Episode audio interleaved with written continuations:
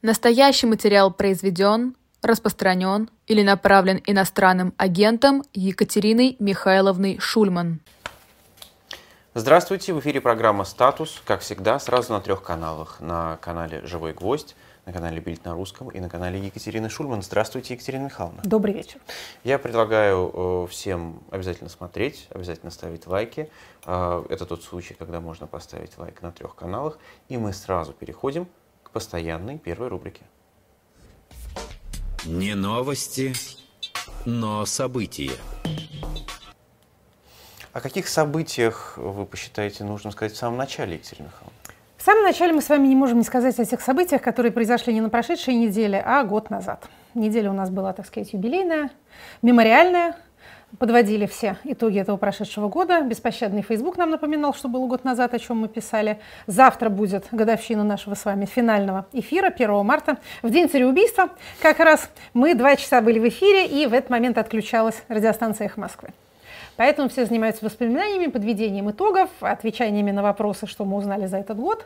А на самом деле такого рода годовщины некоторое социальное зло. Во-первых, потому что за год а, ничего не случается больше того, что случается за 300 дней или за 400 дней. А кроме того, в связи с годовщинами вечно норовят что-нибудь взять к дате, и это тоже приводит ко всяким дополнительным человеческим жертвам. А тем не менее, не а, занимаясь вот этой самой коммеморацией, мы с вами будем говорить сегодня о двух вещах, которые связаны с этим прошедшим годом. Во-первых, мы с вами попробуем понять, что у нас с динамикой общественного мнения, что мы об этом можем знать, что мы об этом знать не можем. И мы с вами, конечно, скажем о том, как э, эта годовщина отмечалась внутри России, какие там были а, всякие э, цветочные мемориалы, новые возникали, к старым люди приходили, как их задерживали за это, как это квалифицируется нашей судебной правоохранительной машиной. Вот об этом тоже немножко скажем. Значит, по поводу опросов общественного мнения. То, тоже много было тут всяких финализаций и с, так сказать, лоялистской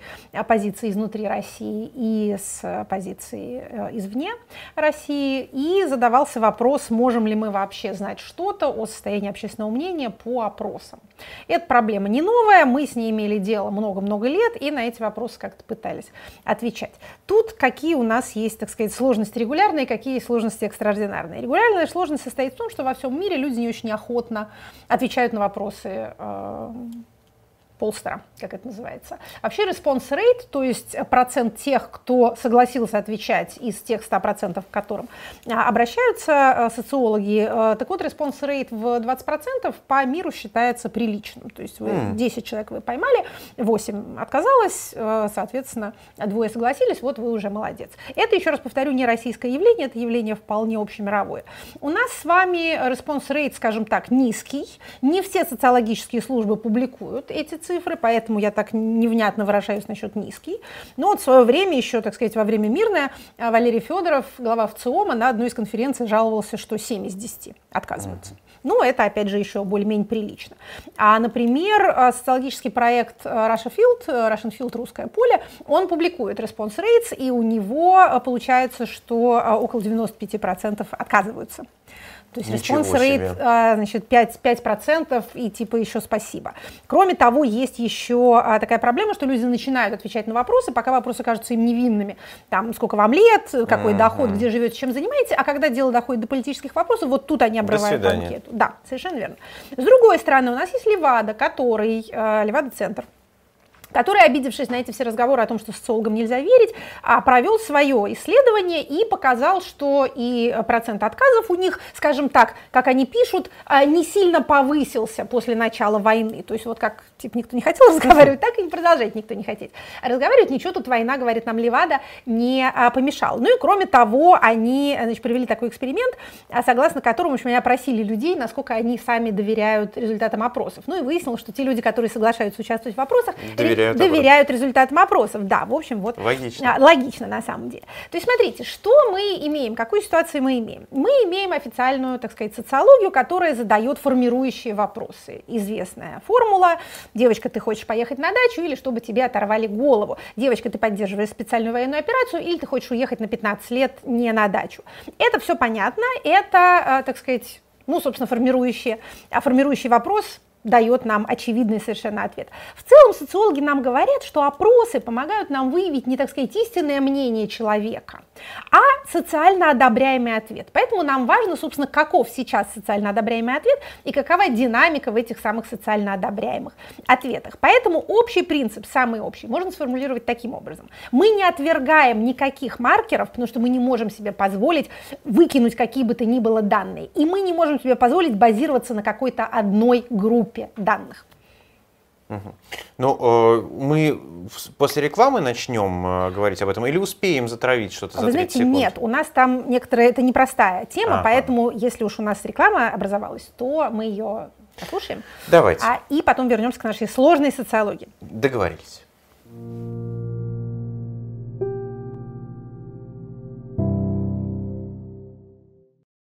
Путешествуя по Индии и восточной части континента, итальянский купец и писатель Гаспаро Бальби вел заметки, в которых делился подробностями своих поездок.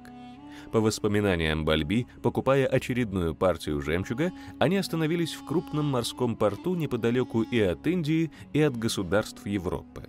Это был небольшой бедный рыбацкий город на берегу южной части Персидского залива. Местные жители зарабатывали рыбной ловлей, торговлей жемчугом, строительством лодок, а также предоставлением жилья торговцам.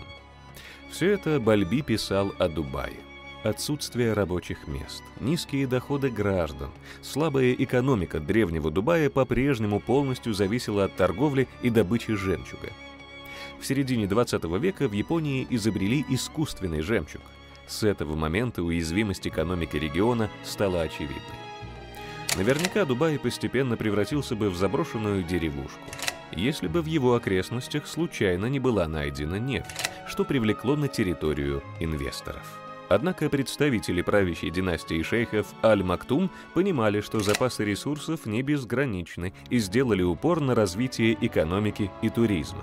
Благодаря этому бедная деревня ловцов жемчуга превратилась в ультрасовременный и самый богатый город Аравийского полуострова – Сегодня Дубай играет важную роль во всех сферах жизни Объединенных Арабских Эмиратов. Благодаря лояльной системе налогообложения, его территория стала благоприятным местом для размещения главных офисов компаний с мировым именем.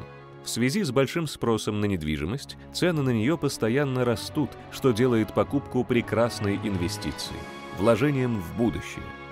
В Дубае постоянно ведется стройка – Работа не прекращается ни днем, ни ночью для того, чтобы поразить туристов новыми архитектурными рекордами.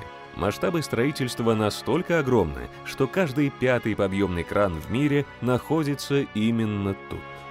Если вы хотите купить недвижимость в Дубае напрямую и без комиссии, в блоге Андрея Нигинского каждый день выкладывается один новый вариант объекта с конкретной ценой, включающий ремонт под ключ. За телеграм-каналом Андрея Нигинского следит уже 40 тысяч человек. В нем он рассказывает о ценах как на таунхаузы, так и на квартиры с бассейном и панорамным видом. Подписывайтесь на телеграм-канал и читайте новости рынка недвижимости. Ссылка, как обычно, в описании. Итак, той самой социологии, которая нас Екатерина Михайловна так заинтриговала.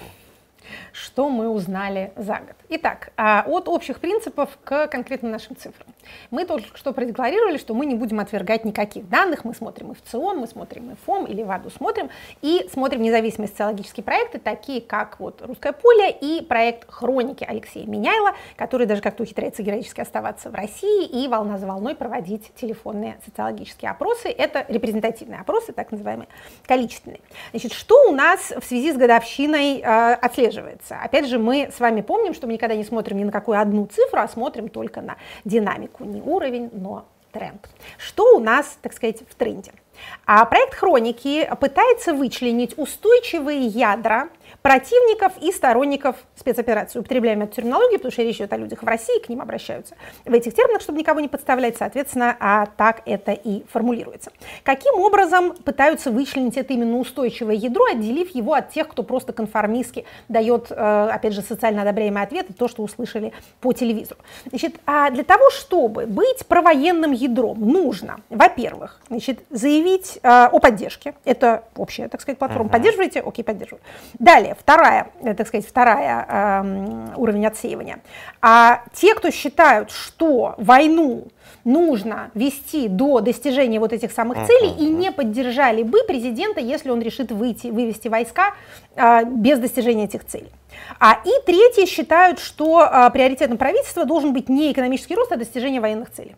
То есть считают, что экономика должна быть, как принято выражаться, переведена на военные рельсы. Вот эти вот три, так сказать, положительный ответ на три эти вопроса делает вас вот этим самым провоенным а, ядром. Значит, далее, если вы, так сказать, соответственно, отвечаете отрицательно на эти три вопроса, если вы говорите, что вы не поддерживаете, или если вы говорите, что а, если сейчас будут выведены войска, то вы поддержите это решение, и если вы считаете, что правительство должно заниматься экономикой, а не а, военными делами, то вы вот это вот ядро, так сказать, антивоенное, и при этом соглашающееся говорить с uh-huh. Полстером, и при этом не, не боящееся выразить свое мнение. Значит, что у нас выходит? А по а, данным хроники выходит поляризация, вокруг этих двух ядер. То есть уменьшается количество неопределившихся. И то, и другое ядро приблизительно в 25%. 25, 22, 22, 25. То есть это вот два ядра, вокруг них а, не определившиеся граждане как-то вращаются, перемещаясь от одного полюса к другому в зависимости от того, какие а, новости. Значит, а, похоже, что к концу первого года происходящего у нас несколько уменьшилась вот эта прежняя позиция, что президент не сделает, то и ладно. Мы помним, что долгое время от, видимо, какой-то общей растерянности и от привычки считать внешнюю политику и военную политику исключительно делом а, высокого начала, начальства, у нас граждане не очень могли сформулировать свою собственную позицию и говорили, что ну там вот им виднее, а как они решат, так, значит, я с этим и соглашусь. Ну что там, дураки сидят, что ли? Совершенно верно, да. В Политбюро не дураки сидят, полетите ночью, как в известном анекдоте про а, полет космонавтов на Луну. То есть, смотрите, у нас получается в октябре 34% не поддержали бы решение президента вывести войска прямо сейчас. В феврале таких 47%. Но поддержали бы такое решение в октябре 31%, а сейчас 40%. То есть понимаете, что происходит? Да? 47, 40%. Президент выведет войска прямо сейчас, это неправильно. 40% президент выведет войска прямо сейчас, я это поддержу. Осталось, э, как нетрудно, в общем, посчитать э, самостоятельно, у нас всего 13% не определившихся. То есть вот это, а, этот пирог, так сказать, поделен между двумя партиями. Значит, что еще, а, что еще интересно? Интересно следующее. По-прежнему у нас основной детерминантой а, поддержки и неподдержки является возраст. Чем старше, чем, так сказать, к могиле ближе, тем воинственнее. Чем от могилки подальше, тем меньше хочется воевать. Далее, а, уровень доходов. Чем богаче, тем выше поддержка.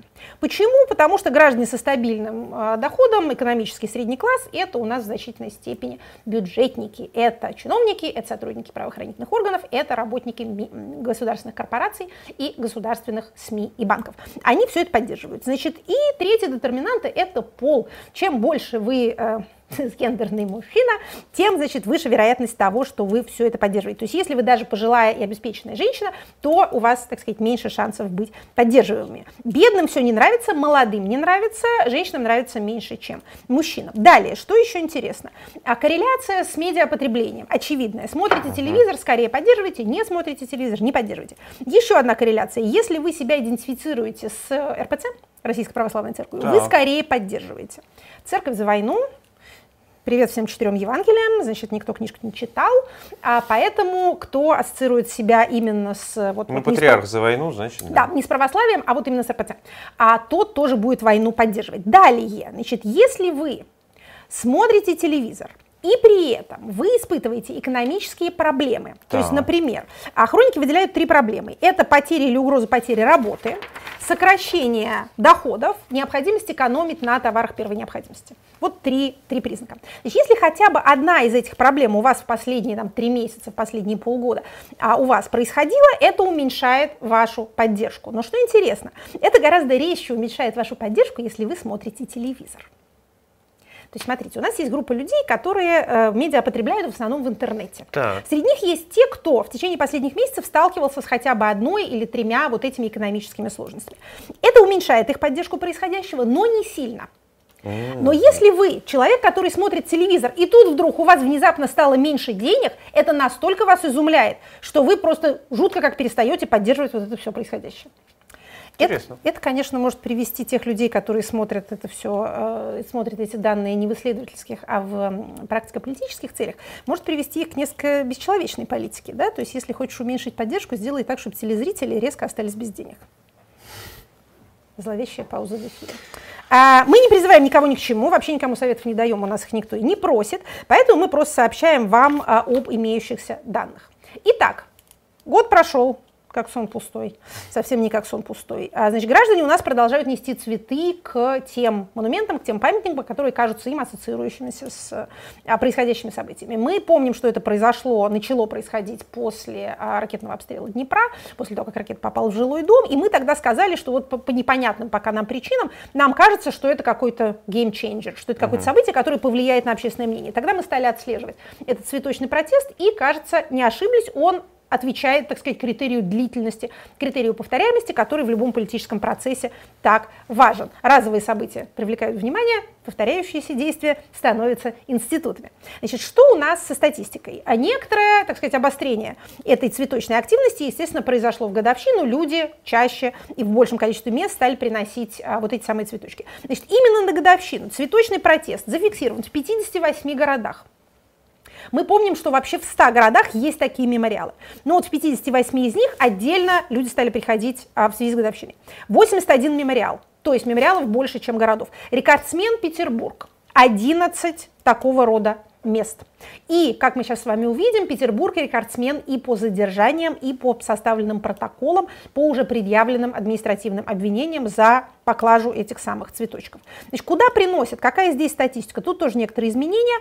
А, самое большое количество, 40% с лишним, это а, памятники жертвам политических репрессий которые у нас в свободные годы успели понастроить, сейчас жалеют, наверное, страшно, потому что они наиболее популярны. На втором месте памятники жертвам войн и катастроф, то есть было какое-то событие, был памятник, и к нему приносят э, теперь цветы, игрушки, надписи, а всякие такие самодельные плакатики, типа «Украина, прости», но вот из которых uh-huh. можно понять, что люди, собственно, имеют в виду. И на третьем месте это, собственно, памятники, связанные с Украиной, с украинской историей, культурой, там, где это есть. Ну, понятно, что есть не везде, поэтому вот э, приходят к памятникам, которые людям кажутся тематически схожими. Но еще раз повторю, то, что наиболее популярно для этих целей, именно памятники жертвам политических репрессий, это нам говорит о том, как люди воспринимают происходящее. То есть они испытывают э, вину, испытывают сострадание к жертвам государства, невинным жертвам государственного насилия. Значит, что касается задержаний, вот именно на а, годовщину, значит, как минимум 35 административных дел по стране мы а, имеем. Значит, до годовщины у нас было 13 штрафов за, по статье о дискредитации вооруженных сил, это статья в КАП, а, в Кодексе об административных правонарушениях, за цветы. Значит, а, после, соответственно, вот их стало больше. Как квалифицируют? Мы с вами рассказывали про Тверской случай, да, когда это было квалифицировано как а, дискредитация вооруженных сил. Это а, действительно популярный, а, популярная статья 20.3.3 АКАПа, но еще более популярная статья 20.6.1 нарушение правил ковидной самоизоляции. Опять? Да. При том, что нет уже никакой самоизоляции. У нас 16 протоколов, 16, знаете где? В э, городе Санкт-Петербурге, где э, вообще какие-то фантазеры э, проживают, не столько проживают, сколько отправляют разные административные функции. Вот они придумывают такие какие-то совершенно удивительные штуки. 16 протоколов они, значит, таких насобирали. Ну, 4, правда, нет, 16. Больше, больше нету ни в каком другом городе, не вижу я по этим данным. Значит, в основном это считается у нас, цветочки считаются дискредитацией. Еще популярная статья – это это мелкое хулиганство. За данные мы благодарим Александру Архипову, нашу коллегу-антрополога, она ведет эту а, базу данных. И, пожалуйста, если у вас есть, так сказать, сведения, фотографии, или вы сами стали каким-то образом а, жертвой а, такого рода преследований за цветы, или не за цветы, то э, пишите, сообщайте, как это, мы откликнемся. Значит, далее. На прошлой неделе мы с вами анализировали послание президента Федеральному собранию. Э, как это, много денег надумали, как говорила героиня э, романа Достоевского «Преступление и наказание». Много толку наанализировали мы из всего этого. А если вы помните, у нас после послания собиралось э, заседание Государственной Думы, заседание Совета Федерации, которые были сразу обозваны внеочередными чрезвычайными, и тоже там ожидал, что они что-нибудь такое примут. Тут же все про это забыли, как только прошли эти заседания, но Мы все помним, эксперты помнят все, ничего не пропускают. Значит, что на них было выдающегося совершено? Значит, ну, во-первых, договор о выходе России из, о приостановлении участия России в соглашении о нераспространении ядерных вооружений Дума ратифицировала, Совет Федерации подтвердил. Далее, Совет Федерации собрался, значит, 22 числа и радостно денонсировал, или точнее говоря, подтвердил денонсацию Европейской конвенции об уголовной ответственности за коррупцию, целого ряда международных договоров а, в связи с членством России в Совете Европы, которого нету, вот то, что мы оплакивали с вами. На прошлой неделе еще долго будем оплакивать, а оплакивать будут даже те, кто не знает слова денонсация и не знает, что такое Совет Европы. Последствия настигнут, к сожалению, всех. А, значит, из хорошего, ну, например, вот, чтобы мы все время на темную сторону смотрим, а, скажем, был а, Советом Федерации одобрен закон о бесплатном проезде школьных автобусов по платным автодорогам. Всем платно, а школьным автобусам будет бесплатно. И также прославившийся закон об осуществлении контроля за соблюдением норм современного русского литературного языка, в котором нам предписывается а, не употреблять иностранных слов, ежели есть а, свои собственные аналоги. А аналог это тоже иностранное слово. А на эту тему много было всяких веселых шуток, этим пусть э, лингвисты у нас занимаются. Далее, Корни что еще? Языка, да. да, что еще утверждено э, Советом Федерации, закон, о котором мы с вами говорили, и который нам тоже принесет некоторое количество несчастья, хотя выглядит он на общем фоне относительно невинно. Это правительственный законопроект о закрытии статистических данных. Значит, мы о нем говорили в прошлый раз, помните, да, э, он называется о особенностях статистического учета на так называемых новых территориях, но, как водится, ко второму чтению туда всунули поправочку, согласно которой правительство устанавливает особенности доступа к официальной статистической информации, в том числе в части временного приостановления, ее предоставления и распространения. Сергей вот этот вот русский так? язык ну, как же э, особенно все хороший. хорошо, все прет. Что Президент же, говорит, там что ипотека прятать? прет. Вот. Все замечательно говорит. А урожай? Урожай Какой прет. урожай? Все. Что ж тогда прятать? Не знаю, не знаю, зачем нужно все это скрывать, но вот видите, теперь правительство получило. Чтобы такое- граждане не знали, как все хорошо. А чтобы они от радости Да. не потеряли последнюю функциональность. Да, действительно. Значит, смотрите, сейчас будет некоторая, э, так сказать, заплачка от э, человека, который по необходимости имеет дело с данными и который является одним из многих людей, имеющих дело с данными. Значит, у нас с вами действительно происходит беда большая. Беда приходит в двух направлениях. Первое направление – это общеавторитарная порча статистики ради отчетности. И вторая беда – это мания секретности, закрытие данных. Значит, Екатерина что касается... Вас да, должно успокоить то, Ничто меня не успокоит. вас должно успокоить то, что качество статистики будет таким, что не жалко, что они ее прячут. Отлично. Снявши голову, не будем плакать по волосам. Значит, наша снятая голова такая страшная, что то, что у нас теперь нет и волос тоже, не должно нас расстраивать. Спасибо большое. Э, Утешили. Значит, смотрите, а, все автократии в этом смысле одинаковы. Китайская статистика тоже не вызывает э, большого доверия. Мир столкнулся с этим во время эпидемии ковида. Значит, когда, между прочим, э, был еще Советский Союз, то западные аналитики, советологи думали, что у партийного руководства есть двойная бухгалтерия. Знаете, как в мафиозных бизнесах бывает. Одна тетрадочка для налоговой, одна для себя. То есть, что есть какая-то настоящая статистика, которую они сами употребляют. Значит, когда все это развалилось, открылись архивы, выяснилось, что ничего подобного. Вот этой же туфтой они кормят и сами себя. Это большое зло, потому что решения принимаются на основании данных. Вот, например, не устаем повторять, в 2021 году полностью провалилась всеобщая перепись населения. Наш большой друг и коллега-демограф Ракша говорит, что эти результаты переписи настолько плохи, что надежнее ориентироваться на результаты 2010 года. Потому что они хоть как-то связаны с реальностью. Перепись 2021 года провалилась, потому что она была как это, гибридная, не всегда это хорошо. Частью онлайн она должна была проводиться, частью путем поквартирного обхода. Поквартирный обход не удался, потому что никто не пускал никого из-за ковида, и сами эти переписчики не хотели ходить. А онлайн часть не удалась, потому что ее, видимо, всю нарисовали. Там тогда даже уволили по итогам переписи замглавы Росстата, который объявил, что больше 100% граждан уже поучаствовало в переписи. А почему больше 100%? Потому что часть онлайн, часть офлайн, и это пересекающееся множество. Значит, это ужасно, потому что данные переписи являются основой для принятия всех государственных решений о выделении бюджетных трансферов, о строительстве дорог, о строительстве школ, больниц, сколько должно быть мест во всех этих богоугодных заведениях. Значит, руководство регионов имеет интерес в завышении численности населения для того, чтобы им выдали больше денег, потому что все это рассчитывается на душу населения.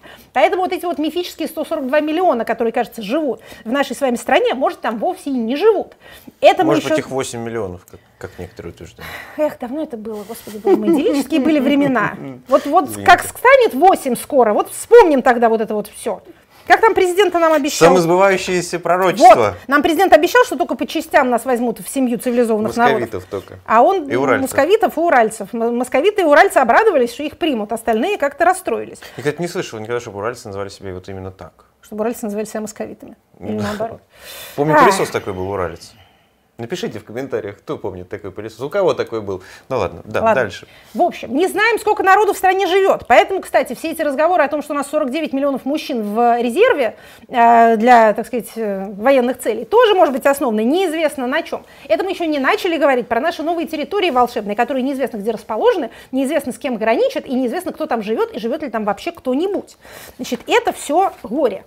Еще одно дополнительное горе к тому же. Значит, с 1 января, обратили мы внимание, 2023 года Генеральная прокуратура уж на нее-то мы надеялись, перестала публиковать ежемесячную статистику преступности на портале своем, crimestat.ru. Хороший был портал. Значит, если вы туда сейчас зайдете, вы увидите, что в связи с доработкой функциональности портала размещение статистических данных приостановлено. А когда оно будет возобновлено, неизвестно.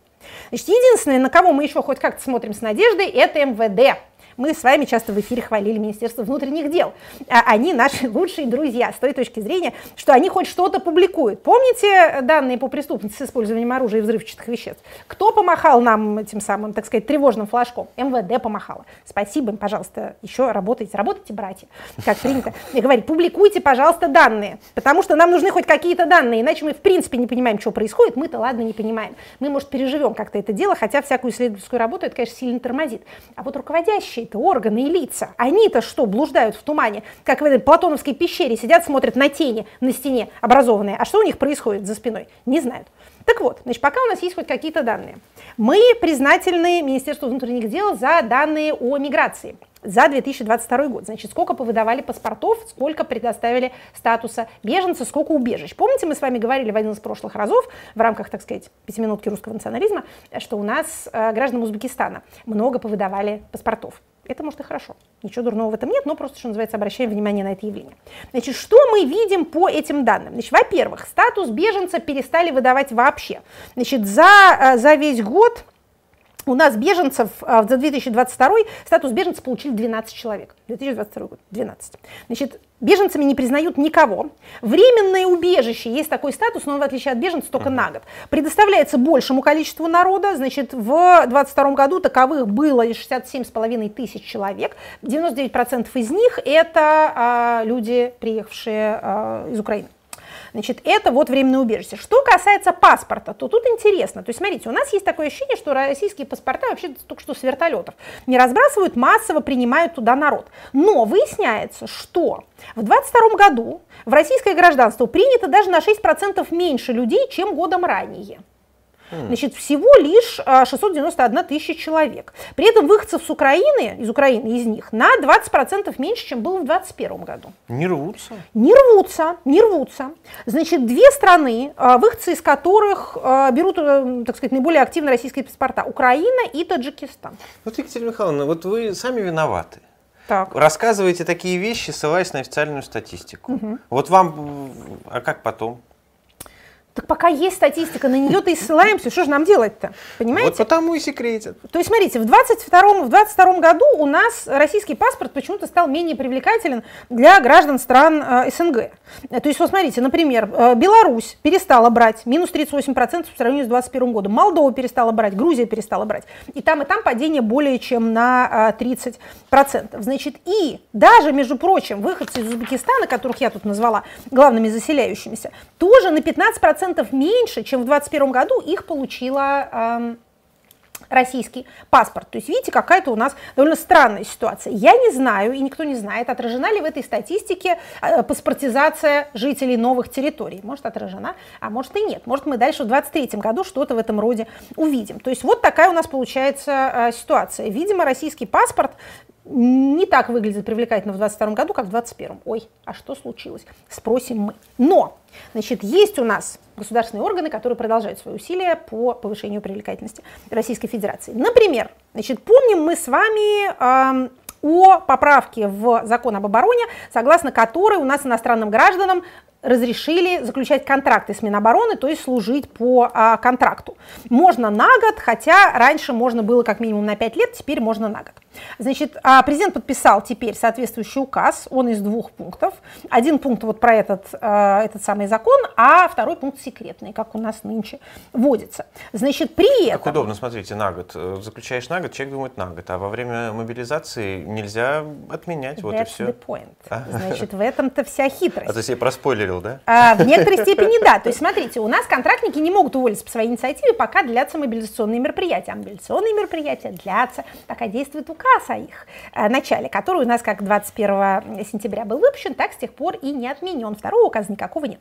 Поэтому иностранец вы или не иностранец, какой бы у вас ни был паспорт, если вы заключаете контракт с Министерством обороны, вы думаете, что он на год, а он на самом деле до бесконечности, потому что уволиться вы не сможете. Значит, это вот а, такая у нас, так сказать, политика. Далее, помните, еще один у нас был военного вида а, законопроект, о котором мы в эфире говорили. Это такой немножко странный правительственный законопроект о миротворцах, согласно которым миротворцами могут быть теперь даже и солдаты-срочники, и добровольцы тоже могут быть миротворцами. Значит, раньше это могли быть только контрактники, то есть те военнослужащие, которые, отслужив срочную службу, заключили контракт. Мы с вами видим, как у нас в течение всего прошедшего года снижался тот срок, после которого срочник может стать контрактником. Раньше это был год, теперь, по-моему, до 6 месяцев этот срок был снижен. Теперь еще и добровольцами можно записаться в а, миротворцы.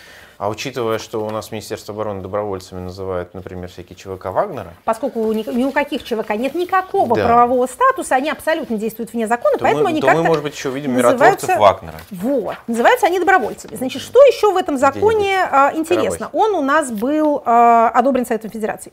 А, значит, а, нет, прошу прощения, одобрен Советом Федерации, это предыдущий. Он у нас внесен 22 февраля. Мы говорили о нем как об идее, да, как об идее, которая на regulation.gov.ru у нас только была вывешена, а теперь это уже внесенный законопроект. Значит, один момент о нем, который, на который надо обратить внимание. Значит, вот у нас текст, им я, им я шуршу, шуршу, шуршу. Значит, смотрите, а, закон сам коротенький, точнее проект закона, но а, говорится, что он вступает в силу со дня его официального опубликования, но начинает действовать задним числом, распространяется на правоотношения, возникшие с 15 августа 2022 года. С 15 августа. Мне не очень понятна эта дата. То есть до мобилизации, До но мобилизации. после начала спецоперации.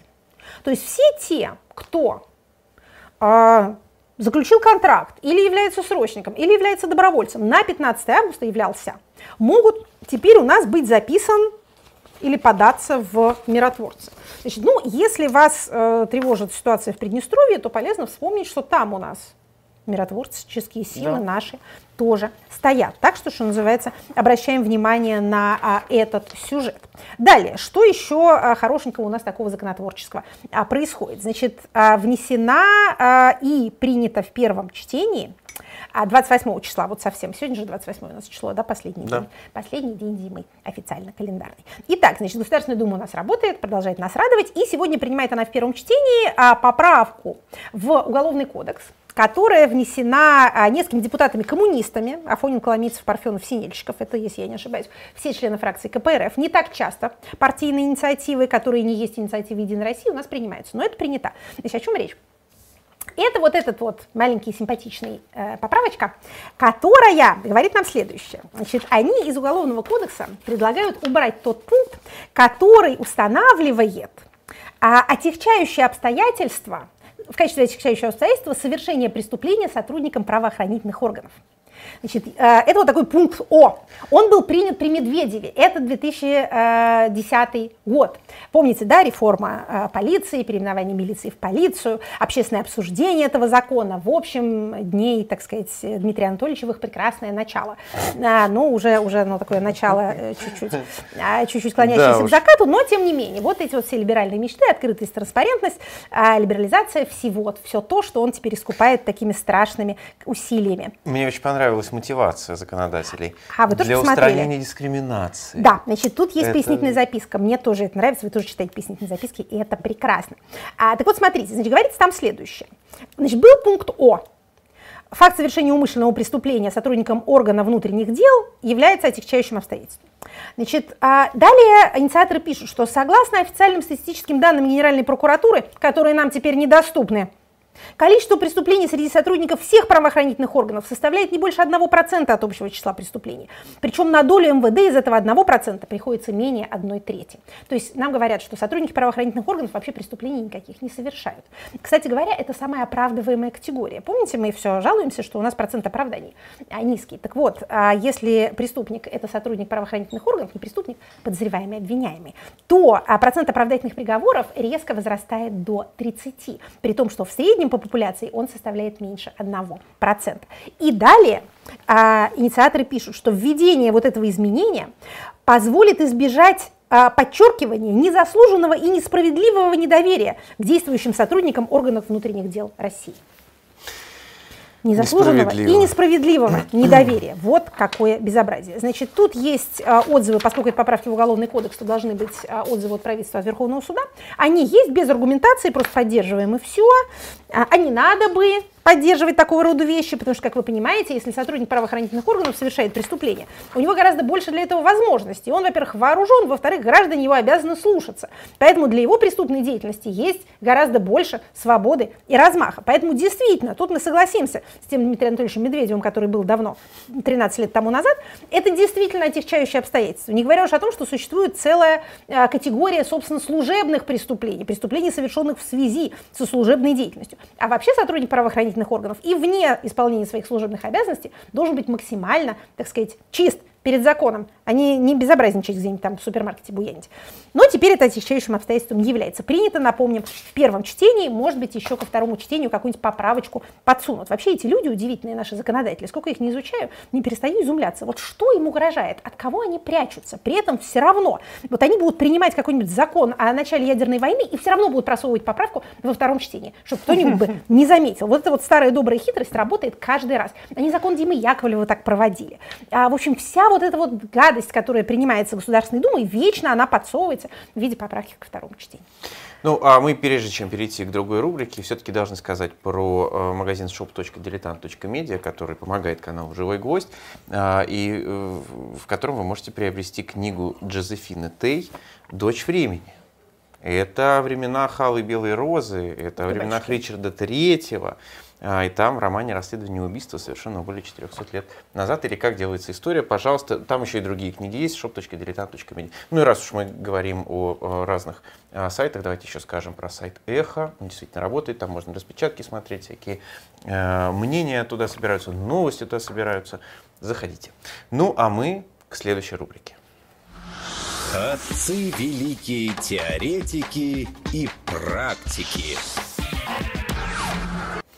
В этот раз отец такой, что мы знали его оба лично. Вы знаете, довольно много кто знал его лично, и, но не по этой причине мы решили о нем поговорить.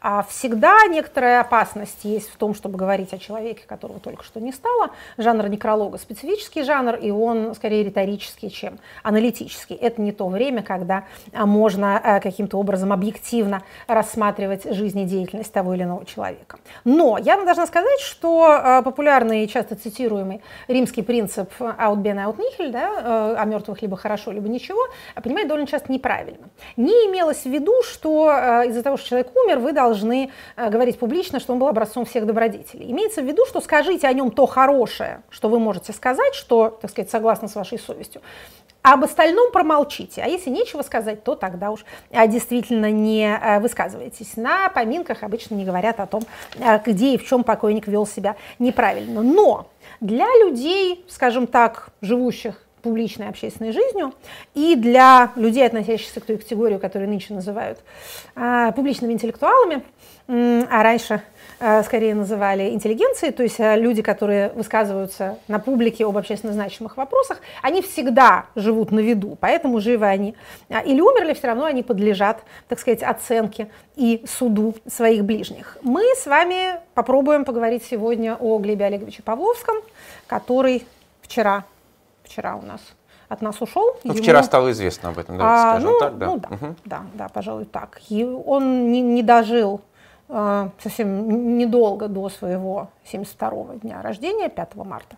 У него день рождения, он скончался в хосписе э, имени Веры Миллионщиковой от онкологического заболевания. Его знали, как вы сказали, многие. Наша вот эта рубрика «Отцы» называется «Отцы – великие теоретики и практики». У нас тут были с вами самые разные люди. Некоторые э, оставались, так сказать, в рамках э, науки теоретической и жили долго, э, и получали Нобелевские премии, и доживали до 90 с чем-нибудь лет. А другие участвовали в политике публичной, а, и, попадали на дыбу за это, как, например, Макиавелли. А, кто-то оправдывал тиранов и поплатился за это, как, например, Карл Шмидт. А кто-то был теоретиком, а потом, когда пришла пора восстанавливать правовую систему в родной стране, приехал туда и писал новую конституцию, как Карл Левенштайн. То есть разные сочетания, так сказать, практического и теоретического у нас тут встречались. Обычно вовлечение в прикладную политическую деятельность несколько сокращает жизнь. Это вот та зависимость, которую мы с вами очевидным образом можем проследить. Но, а вы знаете, чему еще нас учит эта наша рубрика? У нас сегодня, если мои подсчеты правильные, по-моему, 240 четвертый выпуск. Не в каждом у нас были какие-то отцы, но в большинстве были. То есть у нас уже такая выстраивается довольно длинная панель а, этих авторов. А, так вот, э, выясняется, что если все-таки речь идет о мыслителях, речь идет о людях, говорящих, пишущих, то всякие завихрения их биографий не очень долго памятны и через уже довольно короткое время перестают быть главным, определяющим в отношении к ним. А что остается? Остаются, как неудивительно, тексты. Остается то, кто что писал. Вот книги, статьи, в меньшей степени интервью, что человек успел написать, какие понятия он ввел в, так сказать, интеллектуальный багаж человечества внес, вот это вот остается. А кто в чем был неправ, кто пошел на сотрудничество, а кто от сотрудничества отказался, это очень важно в моменте.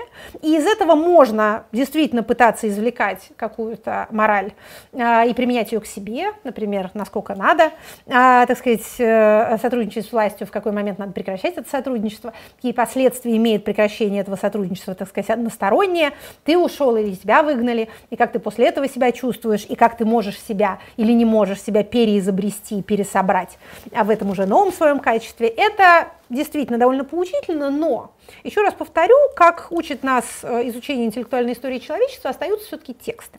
Итак, Попробуем с этой точки зрения рассмотреть Глеба Павловского. Он действительно был отцом, так сказать, многих. Ну, что называется, в качестве дисклеймера, э, я никогда не была связана с ним карьерно, мы увидели с ним первый раз в 99 году, но так достаточно случайно а, и безо всяких последствий для обеих сторон. А потом, когда я уже стала довольно много выступать публично, мы часто на эхе встречались.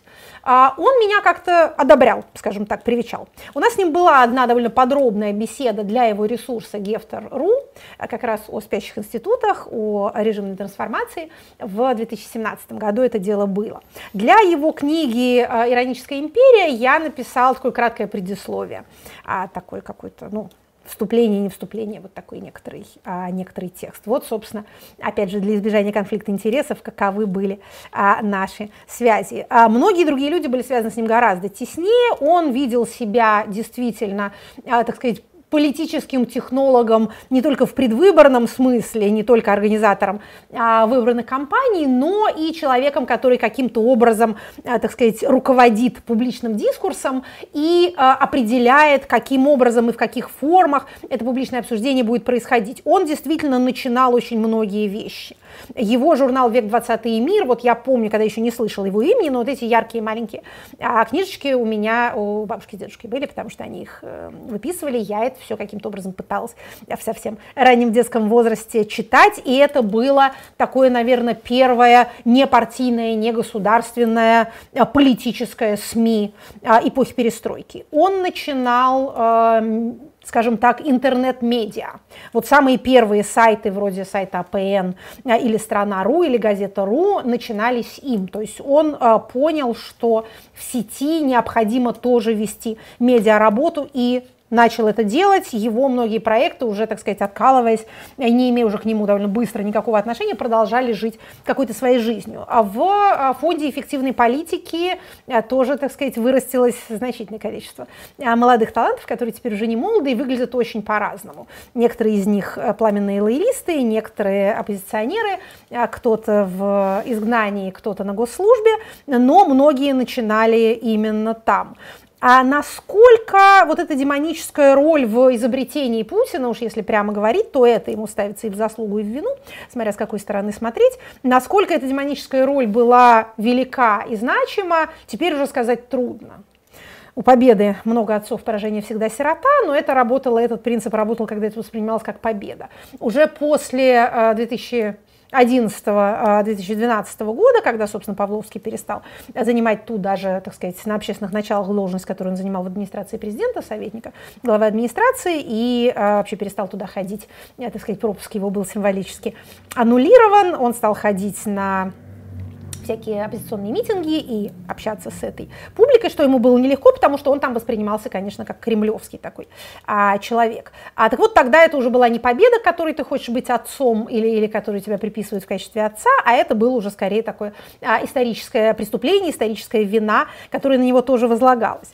А если говорить о его, скажем так, идеологическом направлении, о его интеллектуальном наследстве. Опять же, я сказала, что остаются книги. Книг у него было не так много, но некоторое количество их он выпустил, и а, особенно их как-то часто, скажем так, стал выпускать именно вот в последние годы. Я назвала книгу «Ироническая империя», а еще есть у него книга такая «Экспериментальная родина», а, «Система РФ в войне 2014 года», 2014 года, и несколько книг, которые заключают в себе его разговоры с Михаилом Гефтером.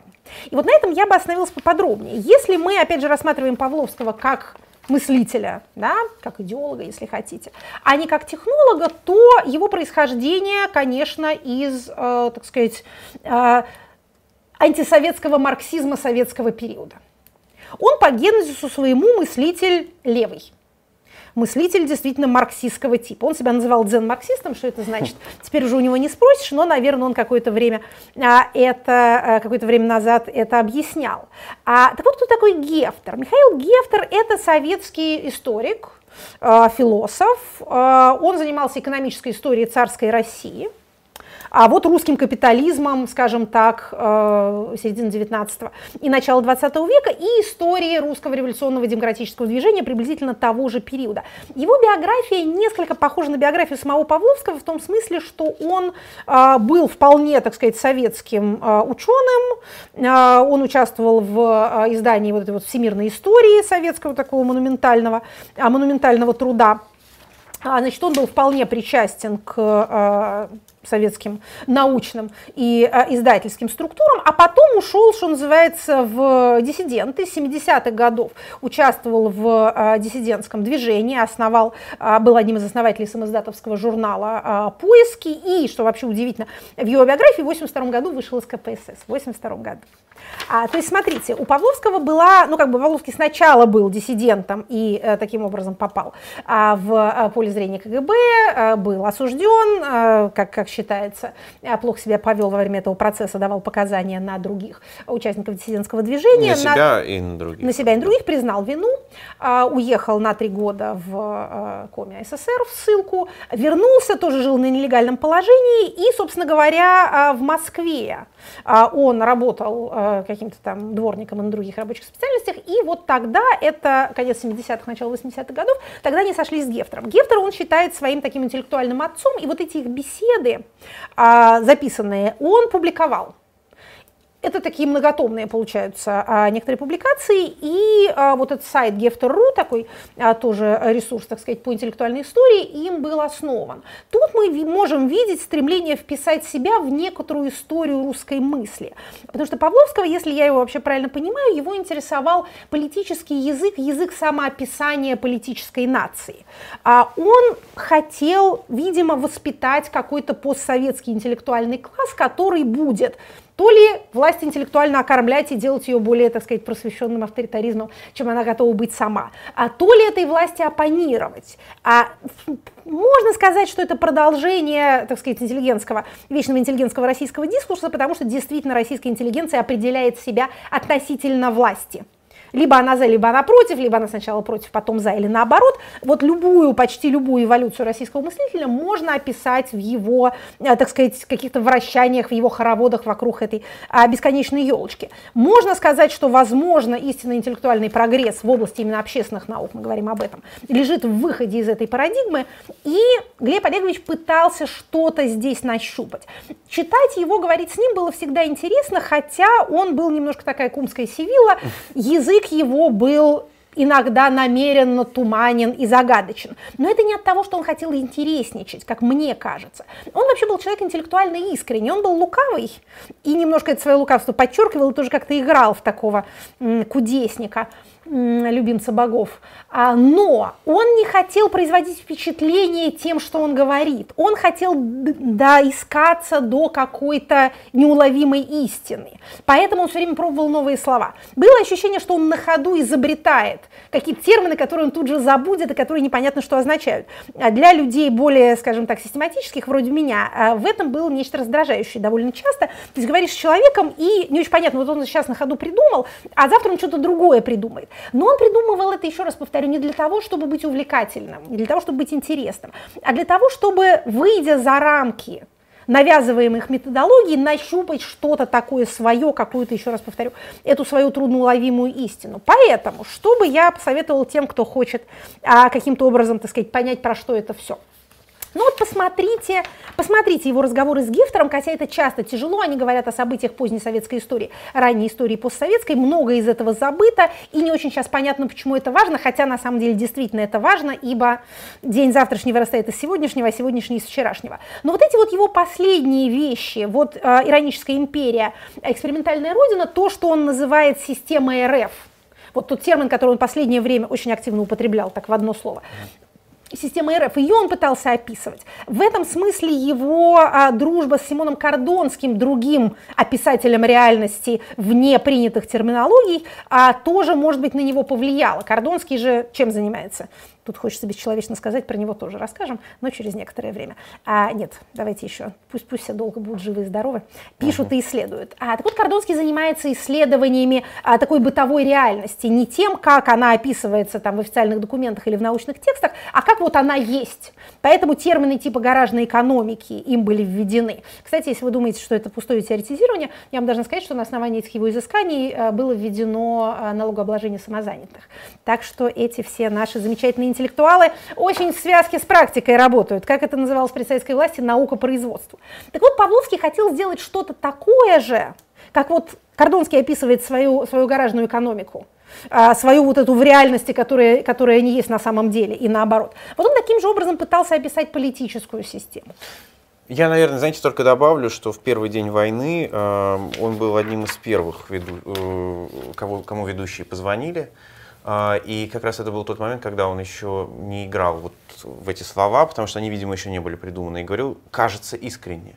И я помню, как я был тогда удивлен, когда он сразу же говорил, что все это уже проигранная война. В первый день, когда казалось, Киев возьмут за три дня, и это как-то, в общем, декларировалось, и мало кем оспаривалось, а, он уже тогда говорил о поражении, о том, как это будет. Мы опубликовали на сайте Эхо стенограмму того эфира, и надо сказать, что все сбылось. Это, это, это удивительно, да. Ну, э, я так понимаю, мы можем переходить к следующей рубрике, Может. к вопросам от слушателей. Вопросы от слушателей.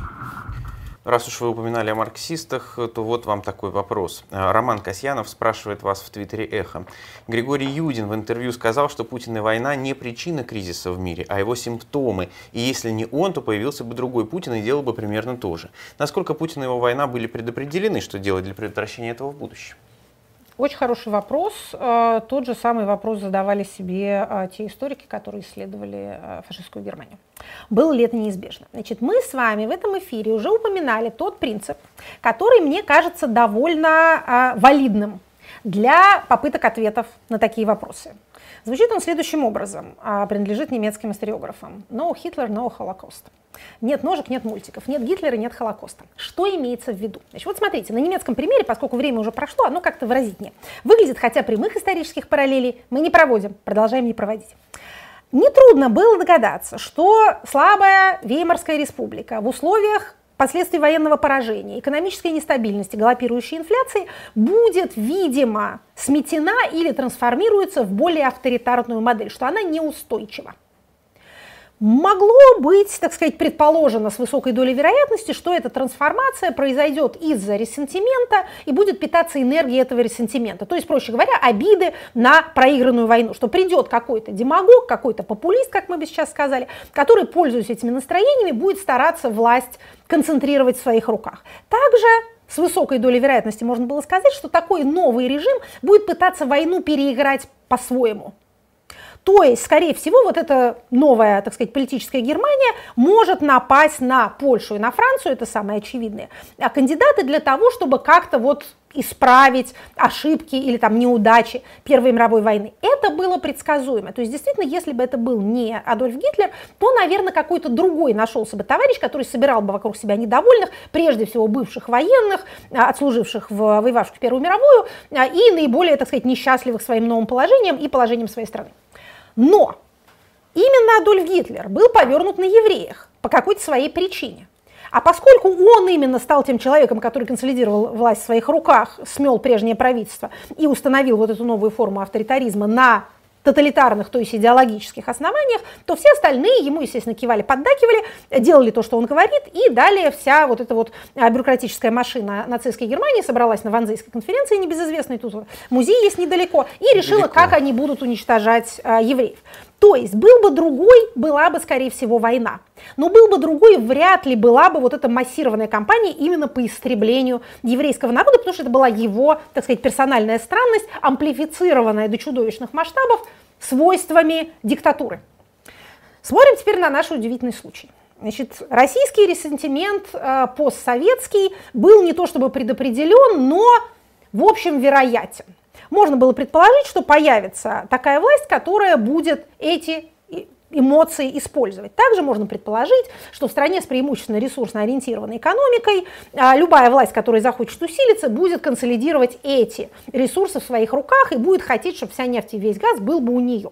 Также можно было предположить, что если эта нефть и этот газ будут стоить дорого, то у такой власти появится много денег, и в этой ситуации авторитарные режимы по известному принципу Хендрикса более воинственны, чем их нересурсные, не авторитарные соседи. То есть какую-то степень, так сказать, внешней агрессии и внутренней, а, так сказать, консолидации на авторитарных а, началах можно было предсказать. Из этого тоже не следует, что это было предопределено. В социальном пространстве не бывает никакой эквифинальности. Ничто не предопределено, потому что все решается мириадами выборов миллионов людей в каждую единицу времени. Так вот, если авторитарная консолидация и, например, определенный изоляционизм, враждебность по отношению к внешнему миру, желание что-то вернуть утраченное и каким-то образом э, распространить свой контроль на постсоветское пространство могли бы быть предсказуемыми для такого режима, если у него будет много денег и в те периоды, когда у него много денег. Но то, что у нас с вами будет лидер, который каким-то образом э, увлекся истории определенного периода и украинским вопросом совершенно предопределено не было.